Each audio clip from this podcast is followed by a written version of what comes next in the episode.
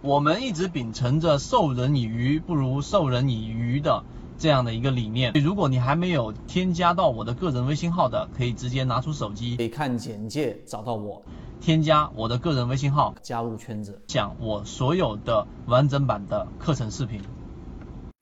近期在给所有人准备出来的缠论深水区生存手册，我们即将交付到大家手上。里面有几个核心的内容。第一，我们肯定是要要求非常的简洁。之所以叫手册，就是我们在交易过程当中经常会遗忘，以及会很难理解的。然后这一些关键的点，我们用最简洁的图文给大家做好记录。每一次忘记都回头去看一看。第二个。之所以我们要做这样的一个深水区手册，是因为大部分人都是停留在浅水区区域。例如说，我知道怎么看顶底分型了；例如说，我大概知道怎么样去分级别去看了。但是当中会有一些深水区的区域，例如说，我们所说到底中枢的含义在什么？我们说的强逻辑跟弱逻辑还没有上涨，但是弱弱的强于平均股价，并且前面都是处于跟大盘持平。相关利率是在百分之十以内的这样的一个引力拉扯作用的一些标的，在股票市场里面交易，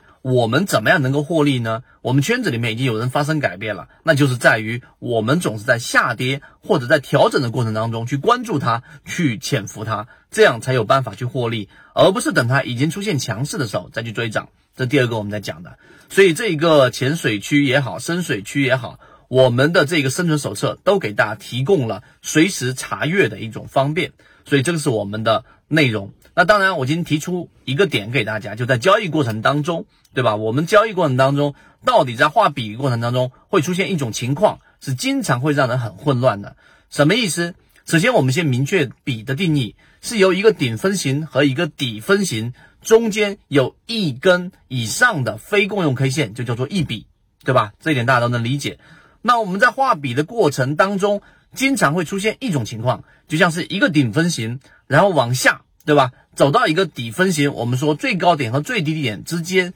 一定是在五根 K 线以上的，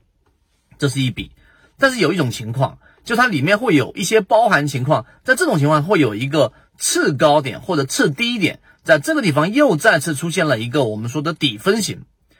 顶分型到底分型之间只有四根 K 线，不满足条件了。这个时候不能画一笔，但是在刚才我们说的，它有一个次低点，这个时候出现了一个底分型，并且也满足了我们所说的这样的一笔的一个条件。这个时候该怎么画？这个时候我们说会有一个标准答案，就是这个笔的这个底分型可以右移到这一边，画成一笔。为什么我们要在这一个深水区里面拿这个例子来给大家去讲呢？第一，它出现的频率还是挺高的；第二，它对于我们画笔是有影响的。为什么呢？首先，画笔过程当中，如果这一笔你不会进行我们说的这个右移，那这一笔就不成立啊！不成立的情况之下呢，自然就从一个小的笔直接划分成为一个长的笔，也就是这个长笔可能跨度是一个周、两个周，那么你的中枢就由原来一个小区域变成一个大区域。这种在判断过程当中就会去去有两个问题：第一，它会失真。第二，它的实战意义就很小了。为什么？因为一个中枢就已经变成了非常宽的区域过程当中，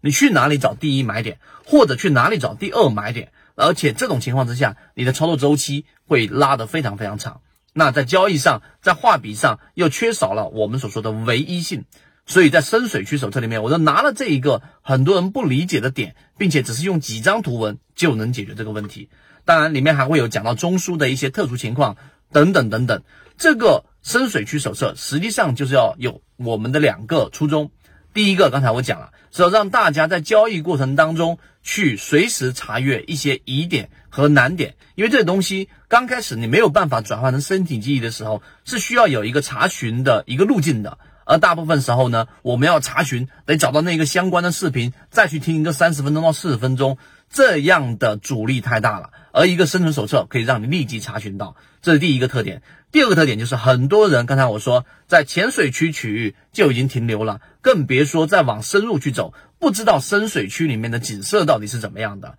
真正有系统性交易的缠论的这种交易者，他在交易过程当中实际上是有非常强的纪律性，并且呢，他成功率会比普通散户高很多。所以，我们先让大家跨过我们说的浅水区和中间的这个地带，让大家看一看深水区里面的一些。很深涩、很难懂，但是我们已经嚼碎了、揉碎了，交付到你手上的一个内容，这样可以增强我们在进化我们泽西缠论，在进化我们的第一套交易的这个技术分析系统是有莫大的这种帮助，并且可以提高你的自信的。这个就是我们做这个深水区手册里面的两个初衷。